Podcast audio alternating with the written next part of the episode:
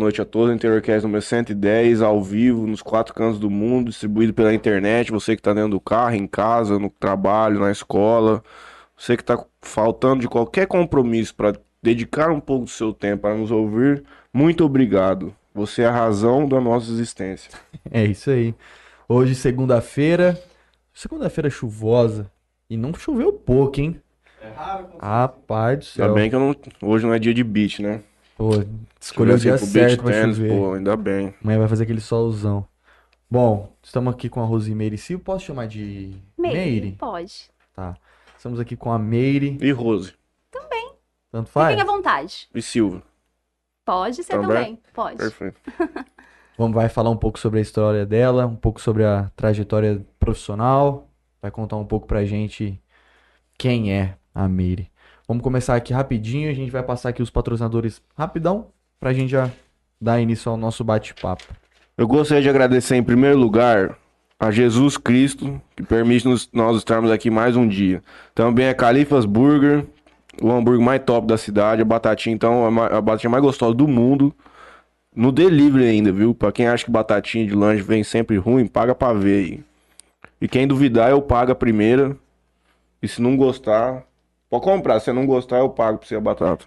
Pode marcar aí meu nome e ligar. Esmalteria BMQ, Espaço pra Mulher, vai ter um desfile lá. Doutora Gisele Farino vai desfilar, hein, Juninho? Marília Pupim Arquitetura, Ângulo Jales, Charada Império Clube, Dr. Felipe Blanco, Implante Capilar, o mais top do Brasil. E Cafeteria Sato, meu, pat- meu patrão. É isto. Charada Império Clube falou? Dos- Falou. Falou dos espetos maravilhosos. Fez maravilhoso, comemos lá no sábado. Pós-clube. Quero agradecer a GSX Clube Náutica, aluguel de lanches de 26 a 30 pés, de Mateu Açaí. Hoje acho que não tem promoção lá, hein? Mas na quinta-feira eu pedi um açaizinho lá. Meu Deus do céu. Solutions VoIP, é, Solutions IP, empresa especializada em telefonia VoIP. A JR Telecom, é, soluções em rede e internet fibra ótica. Betcerto.net, não fiz a fezinha ainda bem no São Paulo no, Hum, no tempo, domingo, porque senão, né? É, quero agradecer também a Melfinet Internet Fibra Ótica, a internet aqui do Interior Cash, Play Arena Beach e Jean Camarote Importados, tá? Se tiver precisando aí de um celular, de um... Cadê o nosso head de social media? Ele não mandou nem mensagem pra mim hoje, E olha que eu mandei mensagem pra ele hoje, perguntei se ele ia vir trabalhar. Esse homem tá doente. É, uma coisa Aconteceu alguma coisa. Bom, vamos lá. Meire, se apresente para o pessoal. Começa contando um pouco sobre sua trajetória de vida, estudou aonde, enfim. Tudo bem. Boa noite a todos. Quero agradecer em especial pelo convite, né? O convite do Juninho, do Matheus, do Léo. Então é um prazer muito grande estar aqui falando com vocês. É, a minha história é uma história simples, mas é uma história que eu considero uma história de sucesso, tendo em vista que tudo vem do esforço da gente, né? Então eu é, sempre fui uma moça que morou no sítio, cresci no sítio, né? Meus pais sempre muito trabalhadores, me davam os estudos na medida do possível, né? E eu sempre gostei muito de estudar. Então, assim, o que eu gostava mesmo era de estar com os livros ali. No, durante a minha trajetória escolar, gostava de ser bastante dedicada, né? E uma vez eu me lembro muito bem que eu morava no sítio e chegou é, os patrões e falaram: Nossa, essa daqui vai ser professora. Eu estava estudando embaixo de uma árvore, numa mesinha que meu pai havia feito para mim.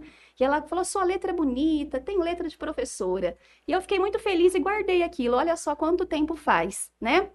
Mudamos para a cidade, continuei nos estudos, terminei o ensino médio e falei: Bom, e agora, né? O que que eu vou fazer? E não sei porquê, mas acho que todo mundo tem um caminho, um destino. Fui fazer o curso de enfermagem é, em Fernandópolis, na Fundação Educacional. Isso aí no ano de 2005. Aqui já tinha em Jales? Ai, não me lembro se já tinha. Eu acredito que sim, que já tinha aqui. Mas por eu ter conhecidos lá e tudo foi dando certo, acabei optando em fazer lá.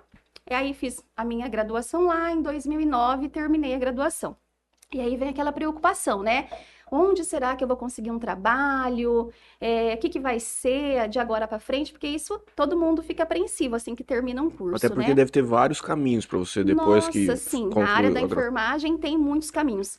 Mas durante esses, esses quatro anos e meio de graduação, minha faculdade foi quatro anos e meio, é, a gente vai reconhecendo o perfil de Uhum. cada estudante, né? Os meus amigos falavam sempre assim: ah, a Meirinha vai ser professora. Por quê? Porque na hora de apresentar os trabalhos, eu gostava sempre de estar lá na frente, de estar falando. Uhum. Então, eles ajudavam na parte escrita, pro- mas falava assim: você que vai apresentar.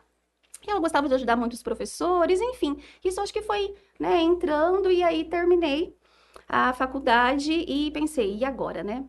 Aí mandei currículos para vários locais e eu ia embora para uma cidade que se chamava Boituva, porque ela estava precisando em um hospital que se chama Hospital São Luís. Me ligaram e falou: venha para cá. E aí eu falei: meu Deus, será que eu vou? Não, mas eu nem tentei nada aqui em Jales ainda, que é a cidade, né, da minha família, a cidade onde eu cresci, eu queria alguma coisa por aqui. E aí resolvi não ir. Dois dias depois, eu já havia entregue um currículo no IEP, né, daqui de Jales, e eles me ligaram e falaram assim, ó, tem uma vaga para algumas disciplinas, vem aqui pra gente conversar. Então, eu fui para lá, e eram disciplinas até, para quem não, não- era o início, eram disciplinas até de unidade de terapia intensiva, coisas um pouco mais complexas, mas me deram a oportunidade. Então, a minha carreira profissional começou no IEP de Jales, onde eu sou muito grata pela essa abertura que eles me deram, pela confiança. E aí eu comecei a ministrar aulas lá. Depois foi para a parte dos estágios também, e fui criando mais confiança e dando aula para vários cursos ali. E beleza. Depois teve um concurso da ETEC aqui em Jales, onde eu prestei, né, que é o Centro Paula Souza. Então eu prestei o concurso já com uma pequena experiência, mas diferente de quando eu havia começado e passei no concurso, e comecei a dar aula também De na qual era o curso? ETEC. Curso de enfermagem, Tinha- para técnicos em Ah, enfermagem. perfeito. Então eu estava a partir daí dando aula em duas escolas técnicas, Uhum. né? Foi passando os tempos, aí estava precisando de professor para dar aula na Unijales, comecei também a dar aula ali, né, para o curso de enfermagem, aí já para Uhum. graduação, né? E fiquei. Os anos foram passando, isso ter- foi em 2009. Uhum. Então, sempre seguindo a carreira de docência. E aí, no início desse ano, comecei a dar aula na Universidade Brasil, eh, ali para os alunos do curso de medicina. Então, Uhum. estou bastante feliz aí nessa área. E como você falou no começo, eh, né, Matheus, a enfermagem realmente tem muitos campos. Uhum. Então, assim, eu estou bastante feliz nessa área de docência. E quais são os outros, assim, que você consegue ver que tem mais destaque? Mais destaque não, assim, que, é, que o leigo, assim, percebe, que é direto esse enfermeiro de hospital, né, que ele fica no, no primeiro atendimento ali, talvez. Uhum. E quais são os outros? Deve, deve ter, pra quem faz home care, eu acho que tem que ter enfermagem também. Quais são os... É, tem Os- muitas os- áreas, né? Então, Uhum. por exemplo, pode trabalhar em pronto atendimento, né? Então, por exemplo, trabalhar no SAMU, trabalhar em unidades básicas de saúde. Uhum. Dentro de um hospital, por exemplo, a Santa Casa daqui de Jales tem para trabalhar na emergência, trabalhar em pediatria, na maternidade, no centro cirúrgico, na UTI, na, na clínica cirúrgica. Então tem é, é vasto, igual você falou, home care. Tem muitos profissionais que, ah, ex-alunos, por exemplo, que optam por não trabalhar em uma instituição, seja pública ou privada, mas para partir para a área de home care. Então ele pega um cliente aqui para dar um banho, para aplicar uma medicação, aí ele vai no outro e assim às vezes o salário dele até rende mais, Uhum. né? Eu Então, vejo assim- muito disso aí no, em fisioterapia também. Nossa, é verdade. Fisioterapia, né? Técnicos de enfermagem, enfermeiro. É, hoje as pessoas precisam muito, principalmente na área de geriatria, porque o Brasil é um país que está envelhecendo muito, né?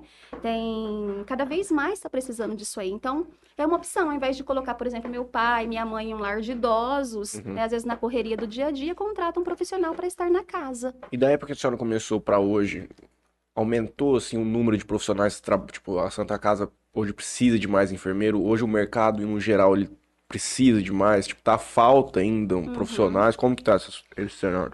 É, a área da enfermagem, então, a gente, quando eu falo enfermagem, é auxiliar técnicos e enfermeiros, é, nunca falta trabalho, sempre precisa. Então, nunca assim, ó, o mercado está saturado. Não, não vamos fazer enfermagem não, porque já tem demais. Uhum.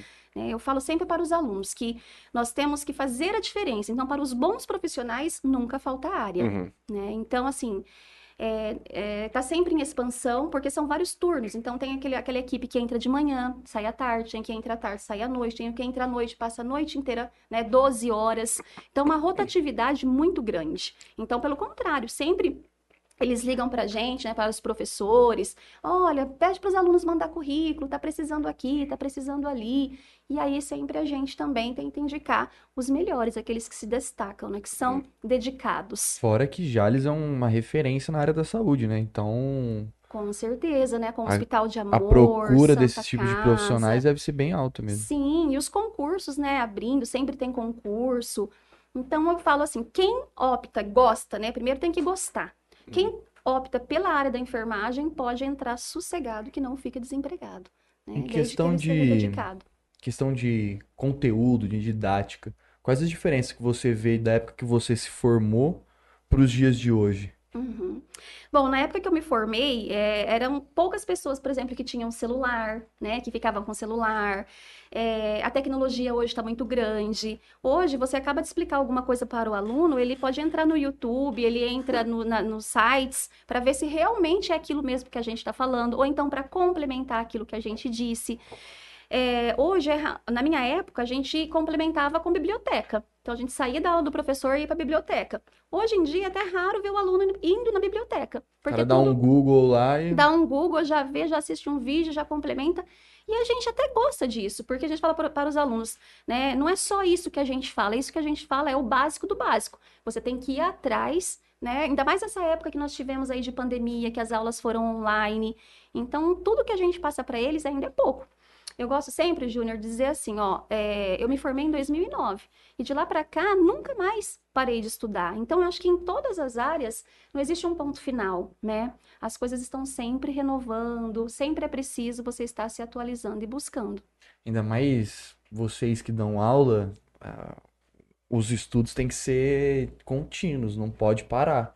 Porque É. senão, futuramente, você acaba virando um, um, um profissional engessado, né? Isso, É, Júnior, isso A gente, mesmo. É, não me lembro, na- acho que na faculdade não tinha tanto isso, mas eu me lembro na, na escola que muitos professores, não todos, mas muitos professores chegavam na sala de aula com uma apostila na mão Aham. e ele seguia aquilo lá.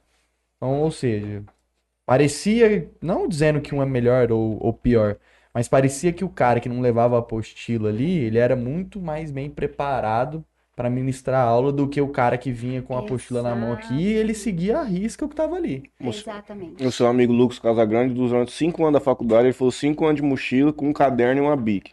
Ele nunca colocou o caderno em cima da mesa. Nunca. Eu falo assim, tio, mas pra que você vem com a mochila, moço? Eu falo, vai. Eu, pelo menos com a mochila eu venho, qualquer coisa eu tô aí. Era difícil, difícil, moço. É, isso é muito importante mesmo, porque o aluno, imagina, a gente aqui é um centro de região, a gente recebe alunos de várias cidadezinhas Uhum. aqui, que não só das cidadezinhas, a gente tem aluno de Aparecida do Tabuado e de cidades um pouco até mais distantes. Imagina, 5 horas da tarde ou 6 horas, a pessoa se arruma, pega o transporte, vem pra cá em busca de um conhecimento, senta na carteira, tá cansado, trabalhou o dia inteiro, Uhum. e aí chega lá, o professor tem que ter um conteúdo para passar para ele, porque se for só para ler a apostila, ele faria isso Uhum. em casa, né? Então, é muito importante o professor ele ter a experiência, a vivência para falar aquilo com propriedade, Uhum. né? Porque isso encanta o aluno. Eu falo sempre para os alunos que o segredo do sucesso é sempre a gente dar mais do que o outro espera receber. Uhum. Isso não tenha dúvidas em qualquer área, né? Se você sempre oferecer mais do que o outro espera, isso vai ser fundamental para o sucesso de cada um. E sempre a humildade, né? Se a gente ter humildade, força de vontade, chega aí em qualquer lugar. E esse ponto de você ter dito que já começou na docência, no magistério, né, como professora, você acha que para dar uma aula assim, não seria necessário você ter vivido essa experiência no hospital? Sim. É, eu falo, tudo tem um começo, né? E Uhum. realmente, no começo, igual imagina, eu fui ser professora sem, ser- sem ter tido uma experiência Uhum. prévia, né? Não- até hoje, às vezes, os alunos falam para mim, professora, mas você só dá aula, porque eu nunca fui funcionária de um hospital, Uhum. né? Por outro lado, durante os, os estágios que eu, enquanto eu era aluna, então eu era aluna assim que queria aprender mais. Uhum. Então sempre fui bastante dedicada. E meu foi assim, Matheus, é, fiquei sabendo que estava precisando de uma professora de estágio, mas a professora que estava ainda cumpriu um aviso. Então eu fui com ela esse mês inteiro, que é a professora Marli, né? E fui acompanhando ela. Então, que jeito que ela dá aula, como ela sana a dúvida dos alunos. Se aparecer alguma coisa que a gente não sabe, humildade. Olha, enfermeiro que trabalha aqui, como que vocês fazem aqui? Uhum, Porque realmente é uma situação ruim. Como que você vai ensinar alguma coisa que você está insegura? uhum, Né? Queira ou não, nós estamos ali cuidando de vidas. uhum. Então, é, no começo foi difícil, sim, mas eu sempre procurei, é, primeiro, ter certeza daquilo que eu ia estar passando para os, para os alunos, porque a teoria a gente tinha, eu tinha, por Uhum. exemplo, que me faltava era a prática. Mas as oportunidades foram surgindo, muitas pessoas foram me ajudando e, como eu falei, eu sempre procuro dar o máximo, né, ali pa- para os alunos, então não, não, não deixei a desejar nesse sentido. É claro que se for um professor que já tem uma bagagem, imagine contratação de um professor que já trabalha 10 anos numa UTI, mas nada é perdido. Por quê?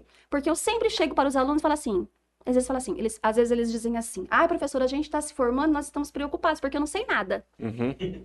Eles falam pra mim, não sei nada. Eu falo assim, gente, quando eu me formei, eu sabia funcionar meia veia. Eu funcionei meia veia só. Porque a única que apareceu, a hora que eu fui funcionar, minha professora pegou minha mão e ajeitou. Eu falei pra eles. E aí, aquele dia, eu falei, nossa, hoje eu vou funcionar uma veia. Minha professora achou que eu ia errar, então ela ajeitou. Eu saí, fui embora triste, falei, nossa, tá acabando o curso e eu funcionei só meia.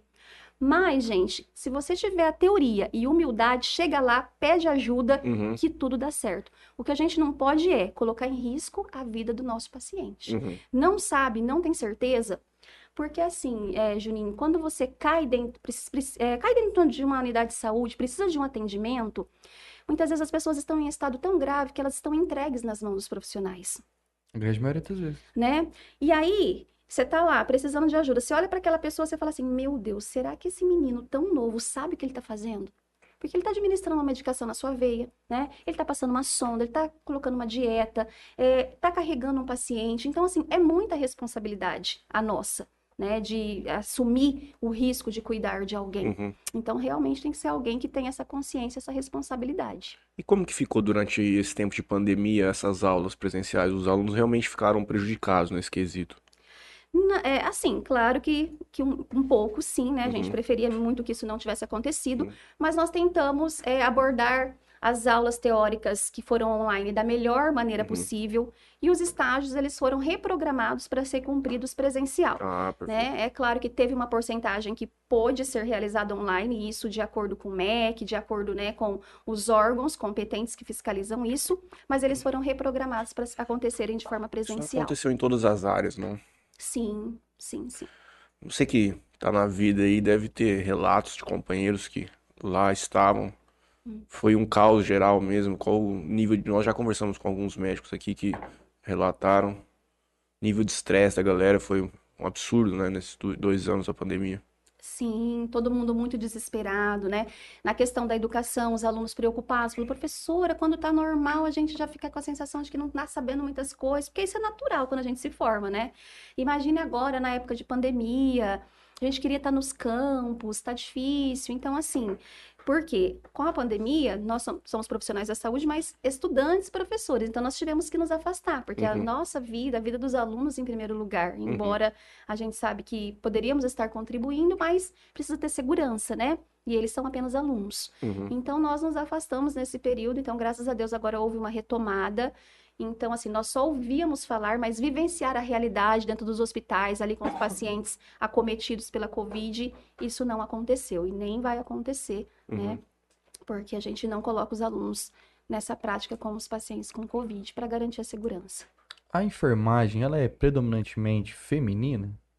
Não, essa é uma excelente pergunta, porque às vezes tem homens que querem fazer e falam assim: ah, não, não vou fazer não, porque é, é de coisa de É mulher. difícil ver. Você Sim. vê, mas é, é- Ô, Juninho, mas olha, o homem que opta por essa área, ele tem um diferencial muito grande. Tanto é que às vezes a gente está com os alunos, né, os meninos, e a- o pessoal do hospital já brilha os olhos e já fala: a hora que você terminar, traz o seu currículo. Por quê? Predominantemente mesmo são as mulheres. Uhum. E precisa ter o homem ali, né? É, do sexo masculino trabalhando ali. Por quê? Não só a questão de pegar peso, porque às vezes falar ah, quer contratar homem porque tem uns pacientes pesados, obesos, né? Até às vezes a gente está com os alunos, aparecem os pacientes para ser transportados para um lugar para o outro. O que, que a gente já olha? O menino, né? Uhum. Um rapaz que é mais forte. Então eu gosto sempre de não abusar só dele porque ele é homem, né? Então, assim, homem também é muito bem-vindo, é, precisa muito. Então, quem opta por essa área aí, os meninos, é, tem mais, mais oportunidades ainda. Porque, como eu disse, não é só a questão do peso. Mas, por exemplo, tem às vezes um paciente lá que ele tem vergonha de uma mulher lá dar banho nele. Uhum. Vai passar uma sonda, tem vergonha que seja uma mulher. Então, numa equipe, durante um plantão, se tiver ali alguns homens, isso vai ajudar em todos os sentidos. Paciente agressivo, às vezes, surto Claro. psicótico, um monte de coisa. Sim, sim, sim.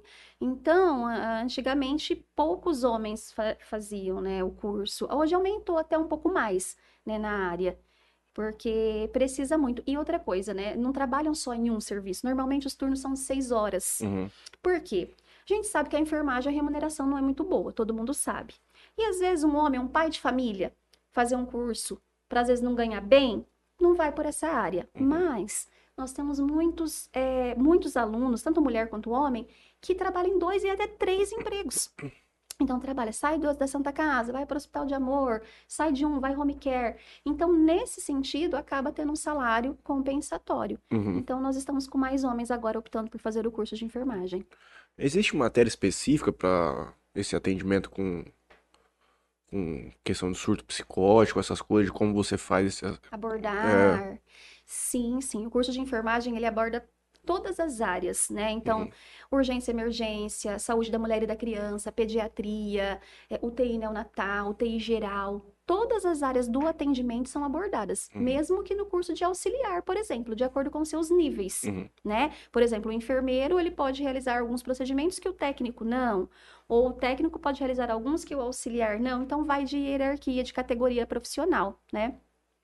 É, Mas eles podem sim é, atuar nesse sentido, de acordo com, as, com a hierarquia aí do seu trabalho, né? Perfeito. E, igual você falou do, do surto psicótico, tem a, a disciplina de saúde mental, de psiquiatria, então tudo é visto na teoria e depois a gente vai para os campos de estágio. Uhum. Então a gente visita os hospitais psiquiátricos aqui da região, é, tem CAPS também aqui pra, pra- para os alunos fazer estágio, que graças a Deus sempre abre as portas para a gente na medida do possível.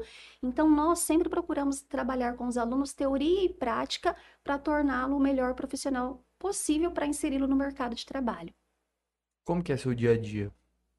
bem corrido, né? Que fala assim, quando a gente gosta do que faz, né, é, é- tudo flui melhor. Então, assim, eu trabalho todos os dias, de manhã, tarde e noite, inclusive sábado até o dia todo. Uhum. Então, assim, é bem corrido, mas eu gosto muito e não quero que mude, né? Então, por exemplo, o dia todo, atualmente, eu estou trabalhando o dia todo em Fernandópolis, e à noite, é, isso é dividido entre as outras instituições que eu trabalho. Então, um Uhum. dia eu estou numa escola, no outro dia eu estou na outra, e sempre aí junto com os alunos. Uma hora é teoria, uma hora é prática, uma hora é aula de laboratório, outra hora está no campo de estágio que agora abriu pra gente. Então, é o dia inteiro com os alunos na área da enfermagem. Você é uma professora rígida? Aquela mandona?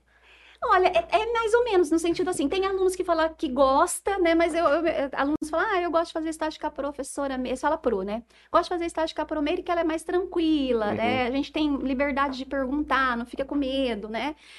É, eu sinto uma diferença no sentido assim, quando você tá na sala de aula, ali não tem nenhum paciente em risco, né? Uhum. Ali dá pra gente ser mais um pouco, levar um pouco na brincadeira, de uma forma que eles possam entender, não tão severamente, não tão séria. Mas a hora que chega no campo de estágio, eles percebem um cer- uma certa diferença, Uhum. porque ali negócio é outro, né? Então eu levo sempre com muita seriedade, sim, falando pra eles que é vida, que ninguém tá ali pra brincadeira, né? As provas, a gente tá sempre perguntando, fazendo chamada oral, pra ver se realmente eles chegam preparados no mercado de trabalho É bem delicado. né? Então eu falo assim, na nossa área a gente tem, é, sou sim, eu acho que eu sou uma professora bem rígida mesmo, mas preocupada com o bom curso, né? Que ele tenha bons Tem resultados. que ser rígido, Tem né? que Porque, ser, igual né? você tava falando, né? Você tá mexendo com vida. Não dá pra ser uma É, coisa É verdade, levada na, é na verdade. zoeira, na, na Mas olha, brincadeira. Juninho, eu falo sempre assim, ó, ninguém tá livre de erros, né? Então, todo mundo pode errar em qualquer área. Então, eu gosto sempre de dizer aos alunos assim: aconteceu algum erro? Fala. Tem que relatar. tem que relatar. E os alunos, eles são igual filhos e pais. Se a criança faz alguma coisa errada, o pai vai lá, bate, é severo, briga, a hora que ele errar de novo, ele não vai falar. Porque ele fala assim, eu tenho uma oportunidade, porque se não Uhum. descobrir, sucesso. Né? Então, com os alunos, eu, falo, eu deixo eles também na abertura, porque é, nem sempre tá pra gente estar em cima junto com eles 100%. Então, a gente ensina, a gente orienta e a gente dá uma certa abertura. Então, ó, vai lá no quarto tal, faz tal procedimento com o paciente. Se lá acontecer alguma coisa errada, inesperada, a gente precisa também ter essa abertura de saber que ele está em estágio. Então, o estágio precisa de uma supervisora. E aí, a supervisora é o quê? Para supervisionar tudo. Então, aconteceu um erro, uma falha, que a gente não quer que aconteça, mas se acontecer, a gente precisa ver como que isso pode ser resolvido. Então, se a gente for uma pessoa muito severa, a pessoa não vai contar. Acontece né? punições, por exemplo, a cara errou, ou a mulher errou, você, ah, você vai ficar afastado uma semana pra, enfim. Aham. Como é que funciona esse após o cara ou a mulher errar, né? E Uhum. Quais são os procedimentos que depois que acontece com essa pessoa? Uhum. Mas tem que enterrar o cara que morreu. Não, Deus me livre. Graças a Deus não, não nunca aconteceu comigo, né? Essas coisas assim de, de ter falha a ponto de, de... Vinha óbito. Não, não, não, não. De vir a óbito, nada disso. Mas assim, é, o que, que a gente sempre orienta? Aconteceu algum erro? Comunicar, né? A gente comunica, o aluno primeiramente comunica o professor, o professor vai identificar qual foi a falha, e havendo essa falha, tem que comunicar o enfermeiro da unidade, da- do enfermeiro a depender da gravidade aí, já comunica o responsável pela equipe de enfermagem toda, tem que chamar o médico para ver, né, o que, que pode ser feito, e vai depender da gravidade. Às vezes é só uma conversa, uma orientação ali, fala, olha, faz isso, faz aquilo, né? Não, isso não pode acontecer. Mais atenção. Mais enfim. atenção, né? Então, a gente sempre fala, Juninho, que na nossa área de, de- da saúde aí, a gente tem que fazer de tudo para que o erro não ocorra. Porque em outras profissões, vamos supor, se eu sou uma vendedora, vendo um sapato errado, a pessoa vai chegar em casa e falar, "Ó, você me deu o número 31, 6 ou 35, eu troco, peço desculpa e tá tudo bem. Agora, e se eu aplico uma injeção errada no paciente? E aí, a gente pode levar ele a óbito. Então, a atenção, a responsabilidade tem que ser né, levada muito a sério. E o duro é que às vezes também, igual eu falei, por mais, por um lado, tem muitas oportunidades para você trabalhar em dois, Às em três o cara- empregos. Agora, pro ou- para o outro, você às vezes trabalha a noite inteira no serviço, passou a noite acordado, sete horas da manhã você já entra em outro trabalho. A exaustão. E a exaustão? Não é porque a gente não. a gente- às vezes você está em uma situação que você não consegue ler direito. Os frascos Uhum. são iguais, que a gente acompanha pela, pelas mídias Uhum. né? Então, essa síndrome de burnout que fala que a gente trabalha tanto e a gente não pensa na nossa saúde. Então, é muito importante o equilíbrio emocional e estarmos bem para assim cuidarmos melhor daquela pessoa que está ali esperando o nosso cuidado. Porque o paciente que ele está ali, ele não quer saber se você ganha pouco e você quer dois, três empregos.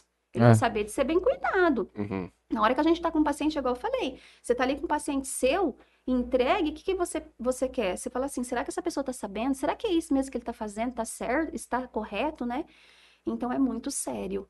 Quais né? são as partes mais complexas, assim, procedimentos ou as matérias, assim? Quais são. É, as mais complexas são aquela a- a- ao qual o paciente está mais crítico, né? Uhum. Então, um paciente crítico, os acessórios terapêuticos dele é, são mais. Então, você vai ter que saber como cuidar de um paciente que está com uma sonda, que está com uma traqueostomia, que ele está inconsciente, ele está desorientado, ele está com uma, uma sonda no sentido geral, de alimentação, uma sonda vesical. Então, quanto mais crítico o paciente estiver, maiores né, são as responsabilidades. Mas não quer dizer também que às vezes um paciente que chega lá na UBS só para tomar uma medicaçãozinha e ele tá ótimo, não pode acontecer um erro com ele também, Uhum. né?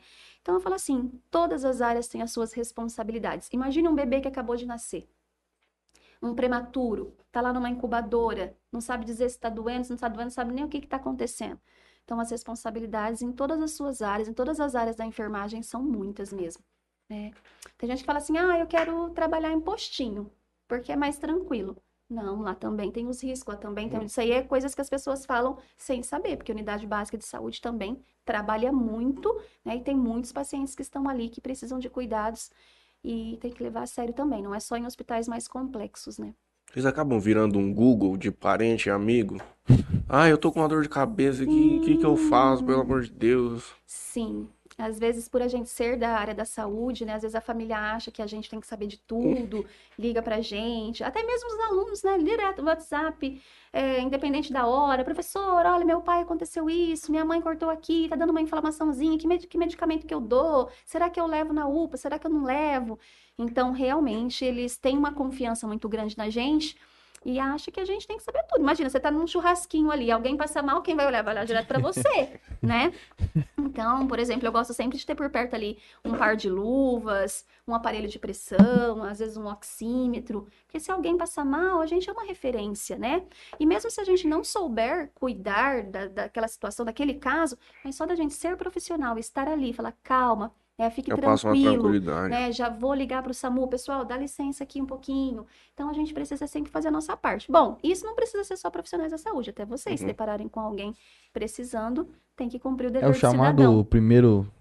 Como se fosse um primeiro socorros ali, mais ou menos. Isso, não negar o atendimento, né? Não é porque não é profissional, só de você parar ali e pedir um socorro apropriado, você já está ajudando muito. Você então tem não um pode kit de omitir. primeiro socorro no teu carro, gente? No carro não, mas aqui tem. Que tem. Aqui tem. É. Aqui tem por causa das máquinas. E uma coisa também importante que eu falo é assim, para os alunos, nunca deixe de estudar, né? Uhum. Então, aquele aluno que fez um técnico em enfermagem, procure fazer uma graduação. Da graduação, é, uma especialização. Então, vai sempre estudando e buscando, porque foi como a Juninho falou, é, sempre precisa estar se atualizando. Uhum. né? Hoje a gente aprende, por exemplo, o calendário de vacinas. Daqui, amanhã, daqui uma semana já não é mais, já mudou essa vacina, agora Uhum. é essa, com dose tal. E isso vai para os primeiros socorros, vai para a área da saúde mental. Então, todo, tudo muda e a gente precisa acompanhar. Essa né? questão da galera não querer tomar vacina, você que tá no trecho aí tem bastante tempo, Aham. Foi uma coisa que nunca foi questionada, né? Em nenhum momento a galera se levantou contra isso. Uhum. Ou lá atrás já tinha uma galera ou outra que não tomava, né? Mas não era nessa, numa proporção tão Isso, grandiosa é, como lá ficou. atrás, né, no, no, no começo aí, quando começou a investigar sobre vacinas, as pessoas tinham receio porque não sabiam de fato a importância delas, Uhum. né? Se isso ia fazer mal, tinha pessoas que acreditavam que a vacina era para matar, porque tinha muitas pessoas, diminuir o número de população. Então, por desconhecimento, as pessoas se negavam a tomar. Mas depois, come- quando começaram a ver os benefícios da vacina, isso foi caindo por terra, Uhum. né? Hoje em dia, a gente ainda escuta muitas pessoas falando que não vão tomar, né? Às vezes tem pessoas que tomam por obrigatoriedade. Ah, se eu não tomar, não vou poder fazer estágio. Ah, Uhum. se eu não tomar, não vou poder viajar. Se eu não tomar, a minha empresa não deixa eu trabalhar. E não acredita nos benefícios que ela possa trazer, né? Então, assim, eu acho que cada vez mais a gente precisa, assim, abordar e agradecer, porque graças a vacinas aí, muitas, muitas oportunidades, muitas coisas a gente poderia, pod- a gente pôde seguir por conta delas. Então, sempre benefício, super a favor e acho que prevenção é tudo, né? O René me falou um. Eu não vou lembrar exatamente. Talvez você Hum. vá lembrar. Acredito que ele me falou isso porque você devia ter Hum. essa propriedade para dizer. Sobre quantidade de doses, Hum. é, não doses de aplicações, mas quantidades de, de... Frequência dessas doses, duas, três. É, e aí ele me falou um negócio sobre. Ah, o estudo que fizeram, você vai tomar, sei lá, 5 ml, Uhum. tô supondo, 5 ml do, da vacina. Só que aí essa, essa, essas ml são baseadas no peso. E aí as pessoas estão tomando a mesma ml. E aí para algumas pessoas dá menos eficácia porque não tomou a carga viral, tipo, cer- isso existiu? Que Ó, que- sobre vacinas, né, tem muitos estudos e órgãos super competentes, Ministério da Saúde. Então, assim, questão de, ah, uma pessoa adulta com peso tal vai tomar tantos ml, é, isso aí é algo bem estudado. Então, assim, eu não vi nenhum comentário de que dose a mais ou dose a menos poderia estar causando algum efeito colateral. Até porque, gente, para chegar até nós, isso aí passam por muitos e muitos testes e aprovações. Uhum. Então, assim. A gente não vai tomar qualquer coisa. A gente não vai tomar qualquer coisa, ninguém é doido de aplicar. Então, assim, as doses existem, são preconizadas e a gente segue o que é recomendado, né? Agora, pode ser que tenha gente que vai, tenha pessoas que vai ter uma dor de cabeça, vai ter uma dor no local, a outra não, mas isso não quer dizer que é porque foi aplicado mais ou menos quantidade. Tem alguma, alguma explicação para pessoas que têm imunidade? um- algumas pessoas têm a, a imunidade da vacina um pouco mais alta, outras um pouco menos. Tem algum tipo de explicação para isso? A gente organismo? É, a gente toma vacina para ficar com uma memória ali, né? Para hora que a gente entrar em contato com o vírus, a gente ter uma maior resistência, não vir a adoecer ou adoecer de uma forma mais leve, né? Então, assim, realmente depende um pouco da imunidade. Pode ser que eu e você toma, eh, ven- venhamos a tomar a vacina e eu adoeça e você não ao entrar em contato com o vírus. Então, depende também do organismo da pessoa, né? Então, não quer dizer que porque todos tomaram vacina não, não vão adoecer. Depende do organismo também, depende da carga, né, virar o contato que teve, a forma que adquiriu né, a doença. É igual bibliográfico lá no clube. Eu tomo banho, eu não pego. Vocês não tomam banho, vocês pegam bibliográfico. Pô, eu, eu não peguei não. O Matraco fala que isso aqui é, mas acho que não é não. É, então, a resistência, gente, ela é muito importante, Uhum. né? A gente tomar, às vezes, aí umas vitaminas, estar com o organismo bom, dormir bem, se alimentar bem. Tudo isso é importante para a gente evitar as formas graves e até mesmo pegar a doença, né? E a professora Meire continua estudando como e o quê? Então, como eu falei, trabalho bastante, né? De manhã, à tarde, à noite. Atualmente, eu estou fazendo um doutorado na FAMERP. Uhum. Então, é um doutorado em Ciências da Saúde, que faz dois anos e meio que eu estou lá, né? Então, assim, é bem exaustivo, puxa bastante. Orientador, você manda para ele, não tá bom, corrige daqui, corrige de lá. Mas eu sempre tive um sonho, né, de, de concluir esse doutorado. Uhum. Tem a parte, fiz a, a minha pesquisa aqui no Hospital de Amor, então, graças a Deus, eles abriram as portas. Qual que foi o E- tema? Qual é o tema? né? infecções em pacientes pós-quimioterapia. Então, Uhum. os pacientes que adquiriram infecção, a gen- eu, eu- a minha pesquisa é analisar se isso tem alguma relação ou não com a quimioterapia que ele fez, Uhum. né? E aí agora estou na parte de análises estatísticas, então agora é compreender esses dados, né? E tá levando pra onde o indicativo? Que não tem associação. Não tem. tá, né? Não é porque. Eu até esperava que os números iam ser maiores. Tipo assim, ah, a pessoa fez quimioterapia, então a imunidade, né, Baixou. cai, baixou, então vai adquirir infecção. E nem sempre, então essa pesquisa está sendo bem bacana, porque nem sempre, não vai ser, não é porque fez quimioterapia que a imunidade baixou que vai adquirir infecção. Uhum. Às vezes uma pessoa vai adquirir uma infecção em um hospital, nem quimioterapia faz, né? E também, às vezes, na mesma proporção. Então, eu e meu orientador, a gente está até surpreso por esses dados, porque achávamos que ia ser bem maior e não. Qual foi a quantidade de, de, de pacientes que vão Foram entrar na... análises, é, as análises foram em prontuários, então não Uhum. fiz a pesquisa diretamente com os pacientes, mas sim os prontuários, que é o registro de tudo que ocorre com eles, né? Então o número foi de 1.500 pacientes. Ave Maria. É, isso demorou um ano a ser feito, que é análise muito minuciosa, né? Então foi, eu tenho só mesmo que agradecer lá pela oportunidade. Qual que é a porcentagem de infecção hospitalar? Num cenário desse de 1.500 pessoas tem esse número? Quantas tiveram?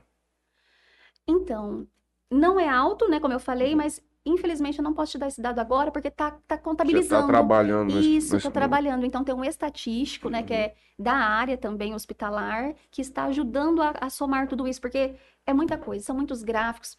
Uhum. Não é apenas saber, é, os pacientes que fizeram químio têm infecção, mas qual o tipo de químio, qual o tipo de infecção, Uhum. qual o tipo de câncer que ele teve, né? Há quanto tempo ele tinha esse câncer. Então, é várias coisas, Matheus, para ser analisado para chegar de fato num resultado. Tem muitas variáveis, né? Tem muitas variáveis, isso mesmo. O mestrado também foi nesse tema? O mestrado eu fiz em Fernandópolis, Uhum. eh, foi em ciências ambientais. Então, é um mestrado multiprofissional. Então, no Uhum. meu- na minha turma tinham advogados, médicos, professor de matemática, professor de química. Uhum. Era bem bacana. Tinha veterinário. Então, assim, várias áreas, né? Por isso que já fala multiprofissional. E não foi focado muito, direcionado assim, intimamente com a saúde. Então, foi em Uhum. ciências ambientais. Então, a gente analisava também o meio ambiente, né? Porque é, cuidar de alguém não é só dentro de um hospital. Cuidar de alguém a gente pode cuidar em qualquer local. Então, no meu mestrado, foi focado o ambiente relacionado à saúde das pessoas. E a, a minha tese, de, eh, minha pesquisa de mestrado, minha dissertação, foi sobre o que a equipe de enfermagem sabe sobre infecção.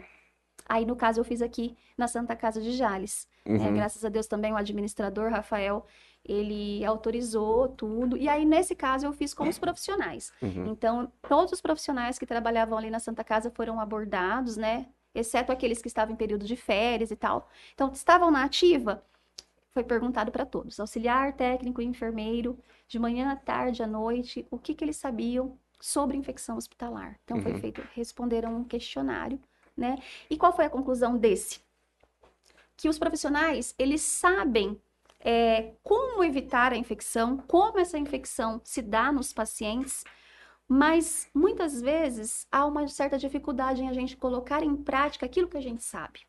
Então, por exemplo, se a gente for estudar, a gente precisa, os profissionais de saúde precisam higienizar as mãos inúmeras vezes no Uhum. serviço. Mas inúmeras mesmo. Por exemplo, atender um paciente aqui, para atender outro, tem que lavar as mãos. Uhum. Né? Acabou de realizar um procedimento, para fazer outro, tem que lavar as mãos. E muitas vezes não dá tempo. Então é estranho dizer isso, né? Ah, mas como que não dá tempo? Às vezes você vai substituir com álcool, passar. Porque às vezes tem muitos pacientes e os profissionais não dão conta de fazer. Então, assim, ma- é, foi sobre o conhecimento deles e eu cheguei num ponto positivo, porque realmente o conhecimento da equipe estava muito bacana, mas infelizmente não dá para colocar em prática tudo aquilo que se sabe. Mas isso não é porque foi aqui no hospital daqui, isso no geral Uhum. né? Nem sempre dá pra gente pôr em prática aquilo que a gente realmente sabe que teria. Claro, na medida do possível, não só a higienização das mãos como um exemplo, a gente tenta fazer, né, tudo que está ao nosso alcance. Mas às vezes. O uso de álcool em gel antes da Eu ia pandemia perguntar a mesma é, coisa. em hospitais de- era, com, era comum? Sim, nos hospitais, nos quartos, nos corredores, na, na recepção, sempre existiu dispenser de álcool com álcool, né? O que não existia era o interesse da população e dos profissionais em usar, e, né, em utilizar esse álcool com tanta intensidade como se tem hoje.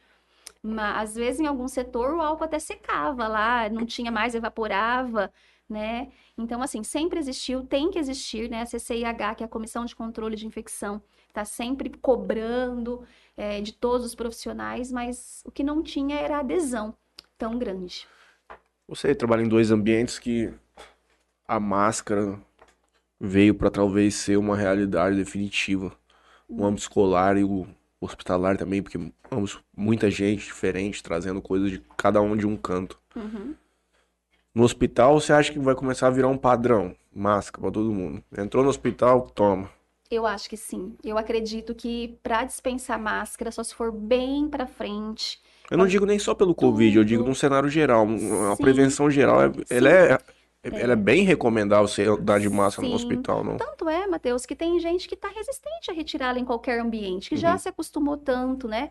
E ainda mais dentro dos hospitais. Então, eu acho assim, eu recomendo usar para sempre. Eu recomendaria usar para Uhum. sempre a máscara. Porque não igual você falou, não é só Covid. Não. Estando em um ambiente de saúde, a gente pode adquirir as infecções, os vírus que estão no ar, que estão nos, nas superfícies, Os pacientes. De um paciente para o outro, ainda mais nós profissionais da saúde, que a gente às vezes tem que abraçar o paciente para pegar ele, Uhum. aspirar um paciente, chegar bem próximo. Os EPI sempre existiu para nós, né? Uhum. É, óculos de proteção, é, gorro, máscara, luvas.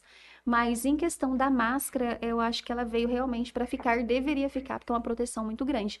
Não só para os profissionais, mas também como para familiares que estão ali e os próprios pacientes. E nas aulas, nas salas de aula, você acha que aí vai dar uma relaxada maior, né? É, na sala de aula, né, tá opcional, Uhum. então, assim, os alunos, tem muitos que ficam, outros já aboliram, já não usam mais. Então, assim, para nós, professores, é difícil dar aula com a máscara. Uhum. Porque por mais que a gente fale alto, eu gosto de falar assim, sempre bem claro, às vezes tem um aluno lá no fundo que não entende muito bem, porque Uhum. queira ou não, tá? É Né? muito Abafa É, a gente também fala muito pelo nosso gesto, né? Então, eh, não só pelo ouvir. Então, a máscara ela atrapalha um pouco. Eu acho que Né? uns A gente 50 conversando, programas aqui, lembra, né? os primeiros 50, eu acho que uns 80% nós fizemos de máscara. Sim. E, é- e olha que a gente tá perto. Sim. E era horrível. Era Isso que eu horrível. ia perguntar, se, Horrível. se quem vocês que, que escutar depois achava, encontrava alguma dificuldade na transmissão Ah, é bem depois? melhor, sim. A, Achava, a- a Léo? clareza da voz é muito diferente. É, Depende muito da pessoa também, né? é verdade. É N95, né? Sim, E também, às vezes a pessoa, por exemplo, eu tenho uma voz ruim. Minha voz ela não é tão clara. sim. Então você coloca uma máscara em cima de uma pessoa que não tem um- uma fono boa, aí é bem Uhum. pior. Sim, porque já tem gente que fala baixinho, Sim. né? Tem gente que fala calmo, tem gente que você vai escutar até vontade de dormir, Uhum. né? Que a pessoa não é clara para falar. Ainda mais nós, assim, igual professor, palestrante. Se você vai numa palestra que você vê que a pessoa não tá nem motivada, animada para falar, você já tá querendo ir embora, né? Então, eu falo assim, a máscara, ela atrapalha bastante. Então, eu gostei muito que foi liberada aí para voltar a falar com os Fora alunos que sempre. tinha. Você lembra que, que tinha gente que vinha aqui, que a gente nunca tinha visto na vida. Depois a gente foi ver esse, esse pessoal fora daqui. Falava, ô, aquele lá é o fulano que, que veio aqui. Tá, é Ai, verdade. Rapaz, Nossa, é verdade. Nem sabia quem que era. Sim, às vezes a gente vai falar com os alunos também aí na foto, eles estão, né, sem máscara, todo mundo fala assim, gente, mas quem que é esse, né? O advogado foi pro e rapaz, você é feio, hein, tio? Porque você foi no programa, você tava de máscara. No. Instagram, você usa filtro pra caralho. Aham. Se tiver um negócio tá acabado, É verdade. Por isso que eu falo, Juninho, que tem gente que até gosta da máscara, porque dá uma escondida, sabia? Verdade, É verdade. verdade. Dá uma escondidinha.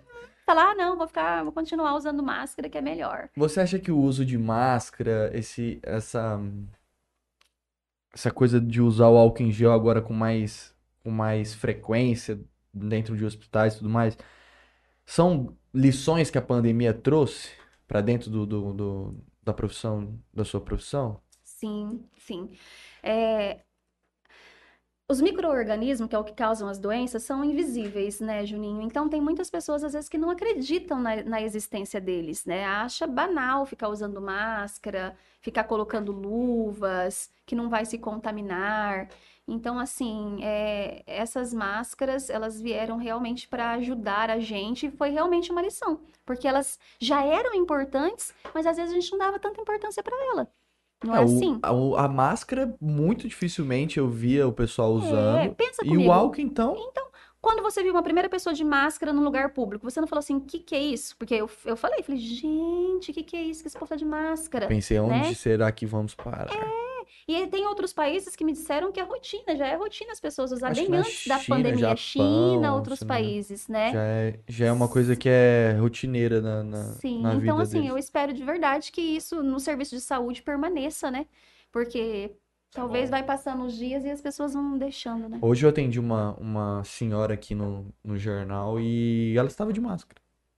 Ela É, estava de máscara. sim. Ela e devia ser a mãe, já um pouco mais de idade. As duas de É, máscara. Sim. E às vezes você anda pela cidade e você ainda vê uma, uma galera O de máscara. da minha mãe lá, você chega, a mulher te dá a máscara. né? Isso. E às vezes você vai conversar com uma pessoa que ela tá usando máscara, às vezes você fica até com vergonha, né? Que você fala, puxa, a pessoa tá ali Tá se de prevenindo, tá de aí eu tô máscara. sem. Passar eu tô aqui sem. rapidinho no, Tô no YouTube. no YouTube. É, Toninho manda um boa noite pra gente. Guilherme Mataruco, Simone Saldanha, Pô, 110 episódios, primeira vez que o Mataru assiste nós, Juninho. Tá louco, né? Valdirene Andrade, Legal. do- o professor Zico e a Mônica também estão presentes aqui. Renan Vinícius Oliveira também. O Leandro Caravieri também está aqui com a gente. Gustavo Balbino manda uma pergunta. Boa noite a todos. Explica aí para nós leigos o que é emergência e urgência. Quando eu devo correr para o postinho de saúde, UPA ou hospital? Ou ligar para emergência? Tá. A emergência é, aquela, é aquele, que- aquele paciente que ele está em um estado grave e que ele precisa ser atendi- atendido imediatamente. Então, ele precisa de um pronto atendimento. Então, normalmente, numa emergência, já leva o paciente aí para a UPA e, dependendo da gravidade, já vai direto para um atendimento secundário. Então, a emergência é aquele que o paciente precisa de um atendimento imediatamente, naquela hora. Uhum. Então, pensa que você está trabalhando aí num pronto atendimento, chega alguém que está uma parada cardiorrespiratória, ou então amputou um membro, coisas graves, né? Teve um traumatismo. Então, emergência é o atendimento emergencial, naquele momento. Já a urgência pode estar esperando aí em torno de 12 horas, tá? Não que não seja. Quanto mais rápido esse atendimento ocorrer, melhor. Mas Uhum. uma urgência até umas 12 horas, 16 horas, ainda é considerado um atendimento rápido. É urgente, mas não é uma emergência. Dá para esperar aí em torno de 12 horas, né? E o que, que é essa outra pergunta? Quando devo correr para o postinho de saúde, UPA ou hospital? Ou ligar para emergência? Sim. É, a gente tem os pilares, né? Então, tem o atendimento primário, secundário, terciário. Então, o que que é o atendimento primário? Então, assim. Matheus, é... tô com uma dor de cabeça, levantei com uma dor na barriga. E agora? Preciso de um médico. Então, se não, a pessoa não tiver plano de saúde, correto é ela procurar uma unidade básica de saúde. Upa. Não, uma- se for de semana, Ah, no postinho. postinho Uhum. procure, é, que a gente fala as UBSs, né? Uhum. Então, Estratégia Saúde da Família vai no postinho. Chegando no postinho, tem um médico que vai avaliar, vai medicar. Dependendo da gravidade, pode daí ter um encaminhamento. Pode ser que de lá já seja necessário chamar um SAMU e ir para o atendimento secundário. Por Uhum. exemplo, vamos supor, é, vamos supor que precisa encaminhar ele para a UPA, né? Agora, é, vamos supor que seja à noite. Você vai na onde? vai na UPA. Uhum. No final de semana, as unidades de saúde e unidade básica estão fechadas. Então, vai na, na UPA, né? E, e de lá, da, da UPA, que vai ser encaminhado. Às vezes vai para, vai, o médico vai solicitar que ele vai fazer uns exames no AME, né? Vai precisar de uma internação, então dali vai para Santa Casa. Então, assim, as, as estratégias de saúde estão muito bem preparadas para receber a comunidade. Lá tem médico, tem enfermeiro, tem toda uma equipe preparada para os atendimentos iniciais ali. A atenção primária é aquela que você passou mal, você vai na unidade lá do seu bairro. Agora, se é de final de semana, se é à noite, vai para a UPA, né? Unidade de pronto atendimento aqui do nosso município. E de lá, É, o protocolo é perfeito, né? O que é o mais está dramático na questão tudo. especialmente do AME é o prazo de espera para a realização de alguns procedimentos, né? sim, infelizmente a demanda é bem maior, né? Você tem visto, uma, tem acompanhado uma melhora nisso? Estão acelerando, tá encurtando esses prazos ou tá acontecendo o contrário, tá piorando com o tempo? Não, não, a- é, o serviço está otimizado. Então, assim, eu escuto muito pouco reclamação de paciente, no, Uhum. no- no sentido de demora, Uhum. né? Pode ser que eu esteja enganada, pode ser que tenha alguns casos que realmente demore bastante. Sim, algumas especialidades Uhum. principalmente, né? Mas em vista do que era, melhorou bastante Você é o do sistema, UPA? Vocês estão falando? Do AME. Ah, do AME? né? Eu Eu, lembro que muita nós- gente reclamando do do UPA ali perto do, do, do seu avô, que demora muito o atendimento lá. Não sei até que ponto também isso é É, eu também não sei. verídico, enfim. Eu, por sorte, nunca passei por uma emergência na minha vida. Que maravilha. Eu nunca dei um ponto, eu nunca, tipo, fui passando mal pra tomar um soro, nada. É. Ah, Eu fui falo sempre vezes. assim, gente, ó. Quando a gente escuta as histórias tristes, as histórias de pessoas que estão doentes, né? A gente se, sensi- a gente se sensibiliza. Mas eu falo assim, quando é com a gente, é difícil, né? Uhum. Então, assim, graças a Deus que você nunca precisou. Né? Nossa cidade está muito bem assistida Sim, com Jales todos é os muito profissionais. preparado, né? Nossa, Jales é muito preparado. Mas é, nada melhor do que não precisar, né? É, melhor Nada assim. Melhor assim, né? É verdade. Então, Seus alunos já chegaram, a ou você sabe, ou alguns alunos já chegaram a comentar al- alguma história, tipo, diferente, alguma coisa inusitada que aconteceu em algum tipo de atendimento? Ixi, nas aulas, muito, muito. Tem alunos que gostam muito de falar. Então, todo assunto que você aborda, eles falam, professora, eu tenho um caso, eu conheço alguém, meu vizinho, né? Uhum. Então, assim, eles trazem muitas histórias e isso é bom, né? Porque deixa a aula mais dinâmica, mais interessante. Mas eu não vou negar, Juninho, que às vezes eles têm tanta experiência que atrapalha o andamento. Porque Uhum. você precisa cumprir com aquele cronograma, com Uhum. aquela aula, com aquele conteúdo, né? Então, assim, os alunos, eles têm muitas histórias para contar. Porque quem que já não teve, né, um pai internado, alguém internado, alguém que morreu, alguém que sofreu um acidente, que seja uma feridinha, um negocinho aqui que apareceu. É, ah, o idoso, ah, meu avô. Então, assim, eles têm muitas experiências. É, não daria nem para contar uma ou outra, porque eles trazem muitas coisas que enriquecem as nossas aulas. Porque a gente pega o. Ah, então, que legal que aconteceu isso. Nós, enquanto professores, nós não temos respostas para tudo. Igual quando eu disse para vocês, a gente que pergunta só da aula, não é fácil. Porque a gente precisa ter muito conhecimento prático e teórico para passar para esses alunos, né? E, e às vezes eles perguntam muitas coisas, mas quando a gente não tem a resposta, a gente fala, fala, olha, excelente pergunta. Amanhã te trago a resposta. É, é isso aí mesmo. E aí, para você ter a sua credibilidade, é no outro dia levar mesmo. Porque senão, Ou você tem um porva dando aula. Tem um amigo nosso que sabe tudo de qualquer assunto ah, com propriedade não, ainda. Não, não, não, não. Eu, eu acho vou mandar Vou mandar o currículo dele lá no IEP. pra você. Nossa, então esse é bom, né? Quem Esse... tá precisando trabalhar? Olha que bom. Tá. É, ninguém tem todas as respostas, não é verdade? Não Tem coisas que a gente. E é, você se mostra grande quando você admite que não sabe. Porque Isso, é pior você falar alguma É. coisa que não tenha tanta segurança Sim, e na verdade Matheus. você vai estar com uma desinformação. porque um se você falar que não sabe, ele vai falar assim, puxa, então todas as outras coisas que a gente pergunta, ela sabe. Também. Porque ela não inventa, Uhum. né? Porque, você- ah, isso daí, gente, boa pergunta. Sinceramente, eu não sei. Mas eu vou procurar e na próxima aula eu trago pra você. Então, quer dizer, todas as outras coisas que eu falei, eu sabia. Já chegou a atender algum aluno passando mal dentro de sala de aula, desmaiando? Se eu te contar. Lembra que eu estava acompanhando uma professora por um mês, depois eu seria eu, né? Uhum. Primeiro dia que eu tô com os estágios no hospital, primeiro dia, meu primeiro grupo sozinha com eles, vem internando uma aluna que eu já tinha dado, dado aula para ela antes, mas só teoria na sala de aula. Uhum. Ela, alguém estava empurrando a cadeira de roda delas, dela e ela chegando no hospital. Ela me viu com os alunos, eram os amigos da turma dela que tava lá, o grupinho da turma dela. Ela falou: Oi, professora, tá aí? Eu falei: Oi, tudo bem? O que aconteceu? Ela explicou o caso dela, né? Que ela tava inter- se- sendo, internada. E aí ela falou pra enfermeira assim: é, vai ter que funcionar minha veia, né? Mas chama a, a professora que eu quero que ela que funcione. Lembra que eu tinha funcionado só meia?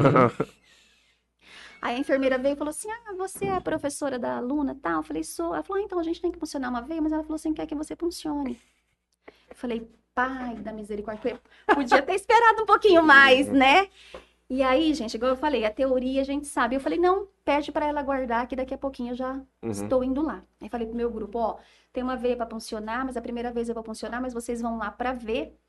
E assim vocês já vão pegando habilidade, que as próximas que tiver vai ser vocês. Ah, então tá, esse cara todo animados que tinha uma veia pra funcionar. A primeira deles, né? E a minha também mal sabiam. E aí preparei todos os materiais, cheguei lá, era uma aluna que ela era um pouco gordinha. E isso dificulta mais, porque você não vê a veia, é difícil pra sentir, né? Gente, eu tava igual uma vara verde, né? Tremendo. Falei, também, meu pai do céu. ver. Mas a sorte é que eu falo assim, Deus é tão bom que eu naquela insegurança, naquele medo, mas eu falei, bom, tá certo. Agora é só ir. Uhum. E aí eu funcionei, deu tudo certo, a aluna ficou feliz, os alunos ficaram todos orgulhosos e eu nunca esqueci disso. Já faz mais de 10 anos, me marcou muito. E eu conto isso na sala de aula, Uhum. todas as vezes. Porque essa pergunta que você fez vem sempre essa memória no meu, na minha mente. E isso prova que, mesmo se você não sabe, mas você tem coragem e o conhecimento, dá tudo certo. Mas Matheus. desmaiando dentro da sala, ninguém nunca. Ah, também, já teve. To- Já. Ali, vai ter, ali tem um monte de pessoa ali pra ajudar. Ah, Ali- Tem, esses tempos a gente estava no estágio, era o primeiro curativo da aluna e uma paciente. E ela, primeira vez, ela abriu lá, viu a perna lá, tava com um ferimento. Mas um- em, em humano, odor isso ou, era. Não, era em humano, paciente mesmo. Real. Primeiro curativo da aluna, real. Não pode ver sangue. Eu não mexo com curativo nem a pau. Tipo, Meu cachorro tava machucado outro dia. Eu falei assim: ó, eu não ponho a mão nisso aí. Aham. Não quero nem saber. Sim, e ela fazendo o curativo, ela abriu os materiais na técnica é, asséptica, tudo certinho. E eu tava, me, eu tava concentra, concentrada nela pegar tudo para não contaminar. Eu não tava prestando atenção nela, né? Eu tava prestando atenção ali se ela tava fazendo a técnica, se ela tava fazendo certo no paciente. E ela tava passando mal, ficando pálida, né? Porque para nós já era normal, para mim Uhum. já é normal, tá tudo bem. Ó, então você pega aquela pinça, aquela aí, pega gás, joga soro e tal. E nisso a menina desmaiou. Ela caiu para trás daquela porta de um banheiro. Ela, a sorte que ela tava usando, ela tinha um cabelo comprido, então ela fez um coque. E acredita que o coque do cabelo deu uma amortecida. E nisso ela caiu. Aí dois pacientes ela, já, então. Ela desmaiou, né? Até o paciente, né? Rapaz, tá bem aí? O que tá acontecendo, moço? Isso! Mas aí, como tudo serve de aprendizado, então agora eu já, primeiro curativo seu, eu fico prestando atenção mais na pessoa. Uhum. Além do procedimento, mais na pessoa, porque as pessoas podem desmaiar, gente. Porra, Isso é né? não é que a gente, não é previsível. Eu Você pensa que você dá conta, mas às vezes você não dá. E aí isso precisa ser acostumado, trabalhado, né? É pra poucos, cara. Eu tenho vários amigos na área e os caras mandam cada coisa bizarra. Você é doido. E ainda, ainda que não sente o cheiro na foto, né? Porque deve ter. Sim. A minha namorada, ela é da área também. E ela não tem. Ela faz uns dois, três anos que ela não tem mais olfato. Ela não sente cheiro. Ela fala assim, rapaz, pra mim aqui é tranquilo. Tem dia que os caras falam que tem cada coisa bizarra e ela não sente cheiro de nada, cara. Sim. É igual vocês falaram, nesse dia foram dois, dois pacientes, né? A paciente que a Uhum. gente estava fazendo curativo e ela. Aí ela ela levantou, nós socorremos ela, ela acordou aí desanimada. E eu falei, ai, professora, será que eu não vou dar conta? Uhum. Né? Eu falei, não, claro que vai. Amanhã você vai fazer outro. E aí ela se preparou, no outro dia ela veio, coloquei ela para fazer outro. E isso foi o quê? Foi algo positivo que fez ela continuar. Porque já pensou se ela passasse mal de novo? Ela Uhum. ia ficar desmotivada, né? E aí ela conseguiu, fez, nossa, então superou aquela primeira Sim. impressão, aquele primeiro momento dela, né? E isso acontece com nós todos. Às vezes a gente pensa que tem força para alguma coisa e às vezes a gente não tem. E não tem problema nenhum nisso. Nós não precisamos ser bons em, todo, Uhum. em tudo. Às vezes eu vou me dar bem com um paciente psiquiátrico, mas às vezes não vou dar bem com um paciente que teve, de repente, algum outro tipo de problemas. E não tem problema.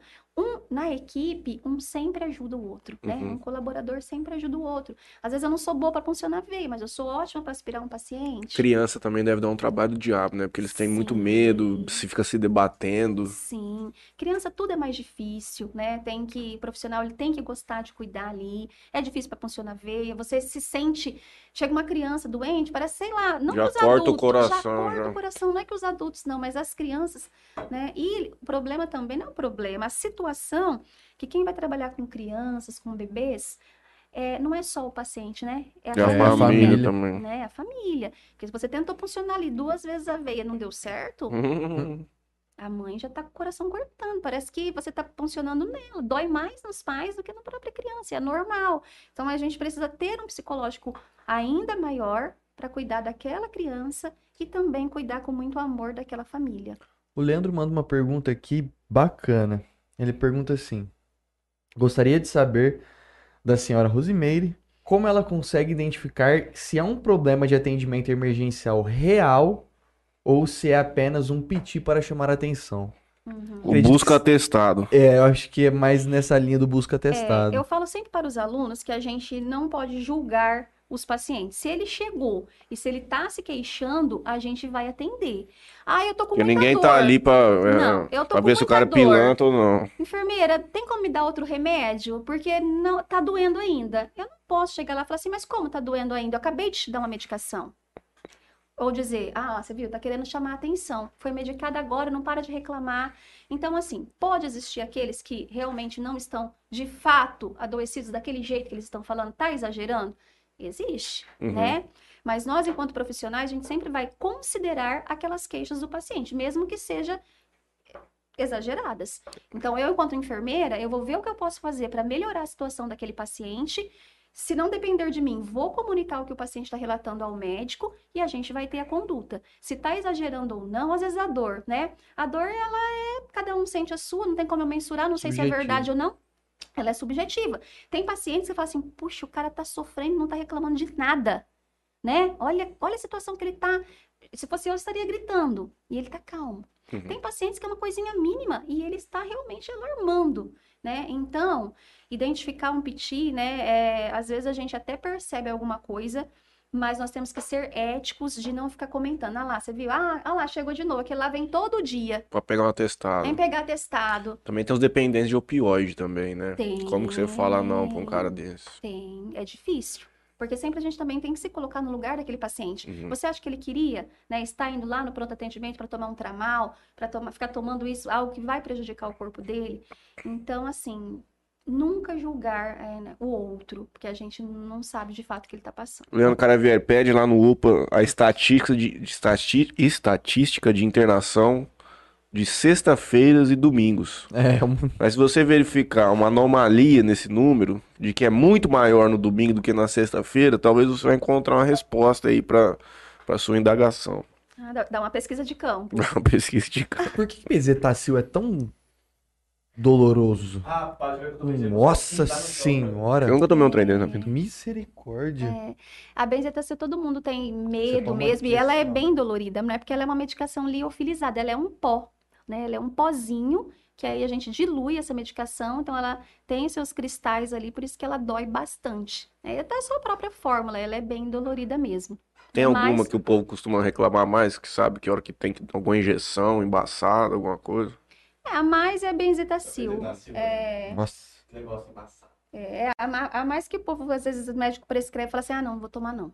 Às vezes eles falam, falam, não vou tomar não. Por mais que tenha a gente oriente, fala da importância, que isso vai ajudar. Ah, não, pede, para o doutor para passar outro. Né? Às vezes eles não querem. Enfermeiro faz igual o médico, chega segunda-feira de ressaca no hospital, pede pra passar uma B12 na veia, pra dar uma curada lá, senta um pouquinho pra tomar um soro. Ah, eu, eu acho que não. Não? Não, não. Enfermeiro Eu ia. sempre é muito trabalhador, então, assim, difícil também ficar doente e ir lá. Ah, mas de vez em quando chega, tomei mal, faz uma, uma, uma legitimamente doente, assim, Fala, faz. o enfermeiro tá doente, precisar? É, É. Gente, eu não vejo isso com frequência, não. não. Não, de precisar. Ah, eu ia fazer um mal, monte. né? É, Eu ia chegar de manhã segunda, mandar uma intravenosa aqui, uma 12. sim, que Ah, pra- Pra- parece que é mais fácil você conseguir isso, você fala, É. né? É, não, não.